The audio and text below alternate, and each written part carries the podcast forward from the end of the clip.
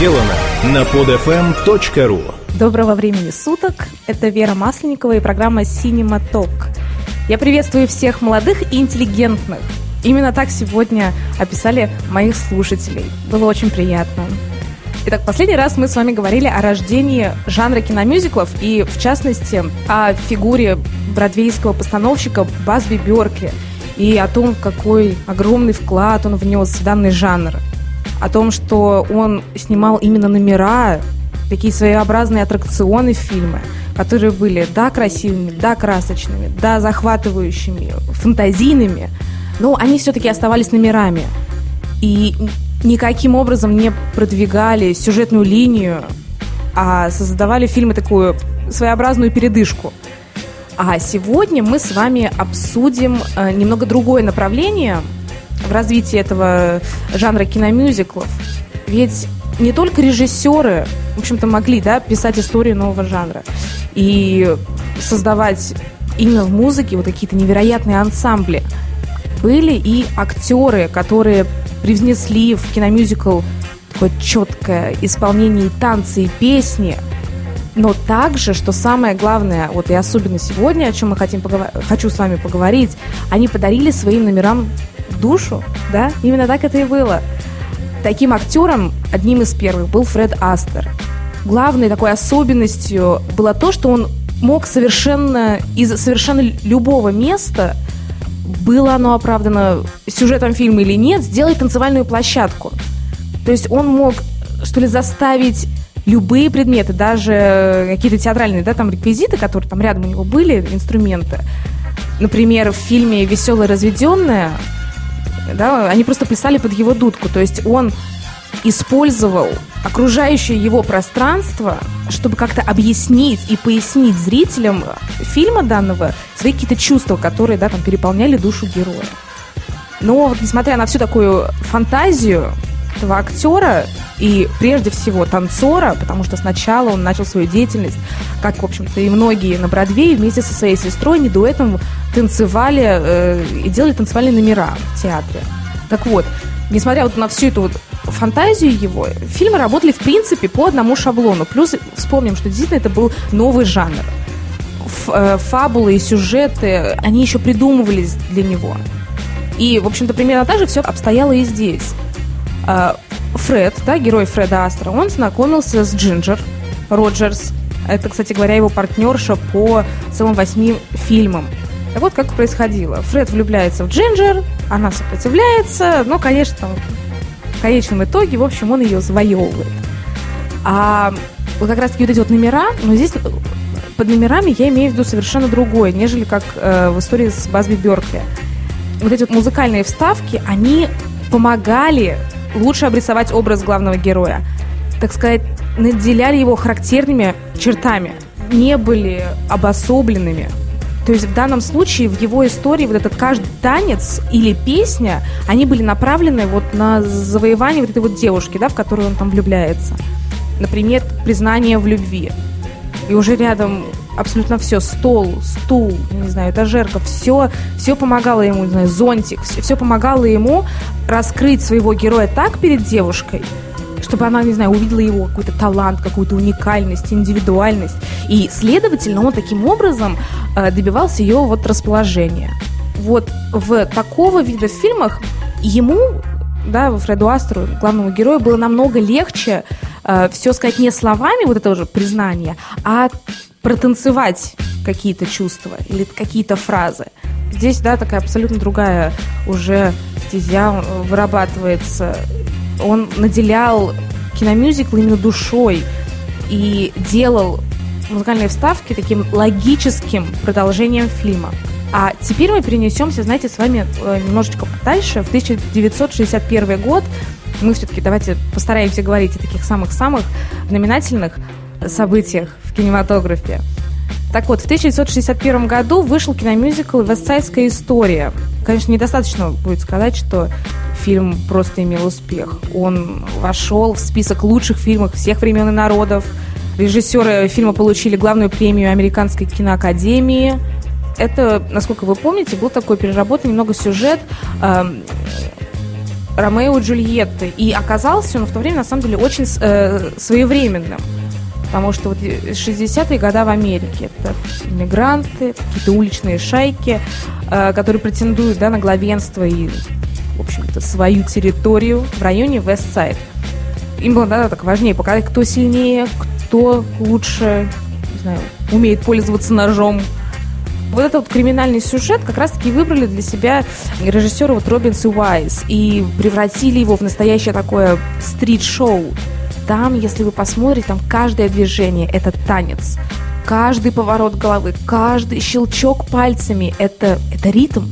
Полное ощущение пространства, вот созданное посредством съемок именно на улицах Нью-Йорка, да, где находится, просто позволило что ли, сломать стены павильонов и дало хореографам просто такой простор для фантазии, свободу определенную.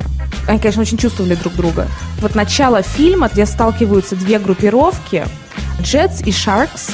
Группировка Jets — это э, ракеты переводится, там, где состояли американцы, и Sharks, акулы — это пуэрториканские эмигранты у них происходит стычка, они так нарываются друг на друга, пытаются начать драку, и в то же время все это происходит в танце. Они как бы останавливают свои намерения на полпути. И вот это вот весь такой напряженный вроде бы момент, он как-то действительно поражает своей динамичностью, действительно какой-то эмоциональностью. Ребята все танцуют, они знаю, парят по улицам Нью-Йорка. А, ну, заканчивается, конечно, он стычкой. Все, все произошло. А что касается песен в этом фильме, то, конечно, в общем-то, мюзикл может просто с легкостью похвастать просто не одним хитом. I Feel Pretty в исполнении Натали Вуд. Somewhere или Tonight, или вот, на самом деле, мой любимый, это сингл там «Америка».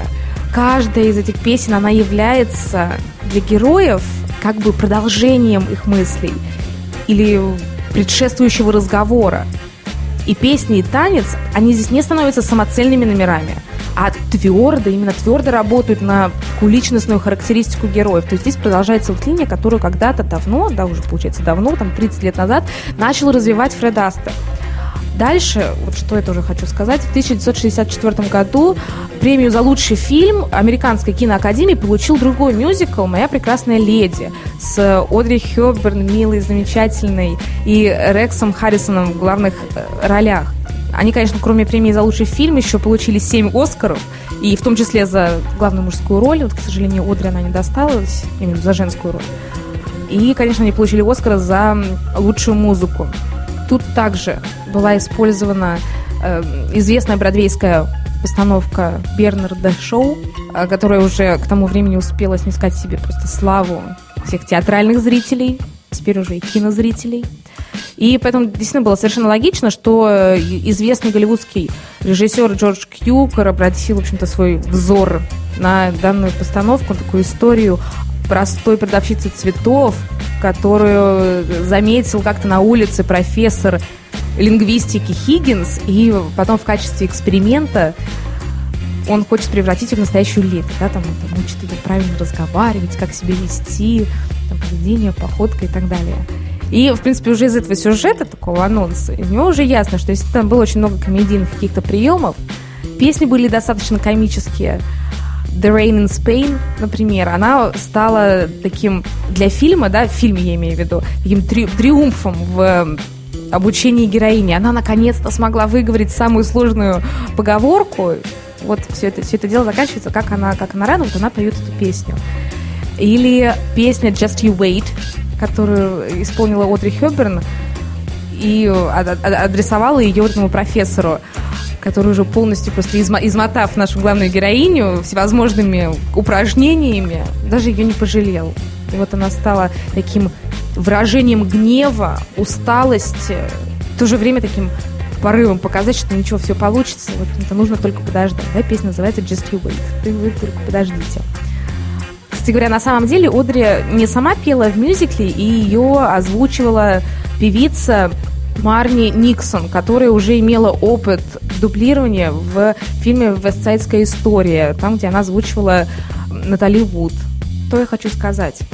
Как мы видим, просто в, в, вот именно в этом киномюзикле, как и в предыдущем, музыкальные композиции, они не используются как музыкальные паузы во время фильма, и не являются самоцельными номерами, а наоборот, они так э, действуют на общую какую-то цель, да, картины. Используются просто разные приемы. Если у Фреда Астера, например, ему было легче действительно спеть и протанцевать какие-то свои мысли, то здесь больше описывались, наверное, не его, не его, не то, что Одри Хёб, героиня Одри Хёбер не могла сказать, а что она чувствует, да, какие-то эмоции ее переполнявшие. То есть танец или песня здесь выражали именно это. А, также вот еще один фильм, который просто можно назвать фильмом настроения, да, это «Поющий под дождем», который был снят в 1951 году. Особенно стала очень популярная одна компо... одноименная композиция, да, все ее знают, это «Поющий под дождем», «Singing in the Rain», где наверное, все помнят знаменитый момент, когда герой Джина Келли выходит на улицу, идет дождь, но у него прекрасное расположение духа, и ничто не, не может этого испортить. Даже дождь становится просто чудесным и приятным. И он откидывает зон, чтобы насладиться этими огромными каплями дождя, и он начинает танцевать. И вот сама улица просто служит ему этой, этой площадкой, да, зонт и фонарный столб и лужи, в общем-то, становятся такими инструментами. Нет, не инструментами, помощниками, помощниками. Но здесь, что очень классно, конечно, вот такие моменты, они поражают продуманностью режиссера, сценариста, э, в доказательство вот, логичности вот этого вставленного музыкального эпизода, в фильме, да, режиссер действительно делает такую правильную концовку, да, герой Джина Келли подходит полицейский, который действительно удивлен таким поведением на улице, и, следовательно, да, то есть тут уже очень логично, песню нужно закончить. Песня заканчивается, ну и фильм продолжается дальше. Но было, была логическая концовка. И получается, что песня очень-таки гармонично Э, вливается в сюжет и, в общем-то, никаким образом не э, расстраивает какую-то драматургию фильма. Также, если вспомнить практику Базби Беркли, вот режиссеры Стэнли Доннен и Джин Келли. Джин Келли также выступал в качестве режиссера в своих фильмах. То есть он был танцором, он был актером главным и вот иногда еще со, со режиссером. Вот они вместе с, э, с главным режиссером Стэнли Донном, они создали такой, один был обособленный такой фильм в фильме. Назывался он «Мелодия Бродвея». Главные герои, Сид Черрис и Джин Келли, танцуют ну, под, под музыку композитора Брауна. И Келли исполняет там роль э, танцовщика, который пытается найти себе работу на Бродвее, а Сид Черрис, она изображает да, роль обаятельной такой красотки в баре, в которую, конечно, Джин Келли, герой Джина Келли влюбляется. Но когда он пытается к ней подойти, вдруг ниоткуда появляются три гангстера, которые танцуют свой какой-то танец и не позволяют таким образом, то есть все это очень так органично происходит, они не, не, не позволяют ему приблизиться к этой красотке. Um, и также был еще uh, один номер с, с «Добрым утром» он назывался, и который вошел вместе с «Поющим под дождем» и «Давай посмешим» в список, в общем-то, 100 лучших песен из кинофильмов. И в этом номере, как, в общем-то, исполняется знаменитая чечетка Джина Келли, которую, в общем-то, можно увидеть в каждом его фильме. То есть был такой определенный, это, знаете, как камео у Альфреда Хичкока, когда он появлял, он на несколько секунд появлялся в каждом своем фильме кажется, это классно, такая вот фишка каждого, не знаю, там, режиссера и актера, может быть, она должна быть. И вот у Джина Келли она была. Еще вот какой момент, бы я хотела поговорить, что часто использованный режиссерами прием для вот такой подачи информации да, в киномюзиклах, особенно это очень удобно, именно удобно, это спор. То есть ранее, да, я, я уже говорила, что мы могли его увидеть в вестсайдской истории, да, в исполнении этих пуэрториканских иммигрантов в песне «Америка». А но там вступает э, в силу такое дуэтное пение, точнее, э, групповое, да, их много, и девушки, и юноши, и все, в общем-то, по очереди перечисляют, у них там э, такой момент, все как бы за и против, да, достоинства, недостатки, в общем новой родины. Э, то есть они то защищают, то порицают ее как-то. А был еще такой чудесный фильм э, «Жижи», 1958 года режиссера Винсента Минелли. Безумно красочный и такой сочный даже. пытаться мне это слово для этого фильма подобрать. А, так вот, но там вступает герой в спор с самим собой.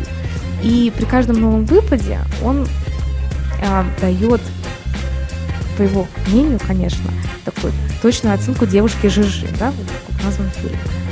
А затем полностью сокрушает все свои доводы. И из-за чего меняется, то есть вот такой вот прием очень интересный, меняется вот тут тон, стиль музыки. И, следовательно, мы замечаем в его словах то сомнение, то неуверенность, а тут немного мечтательность. То есть музыка, она в данном случае, она как-то, опять же, характеризует его какие-то эмоции и настроения.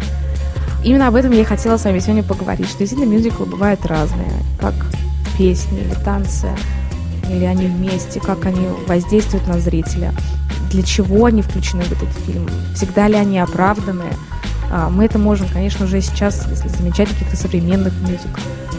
Спасибо всем за внимание. Всего доброго. Скачать другие выпуски этой программы и оставить комментарии вы можете на podfm.ru.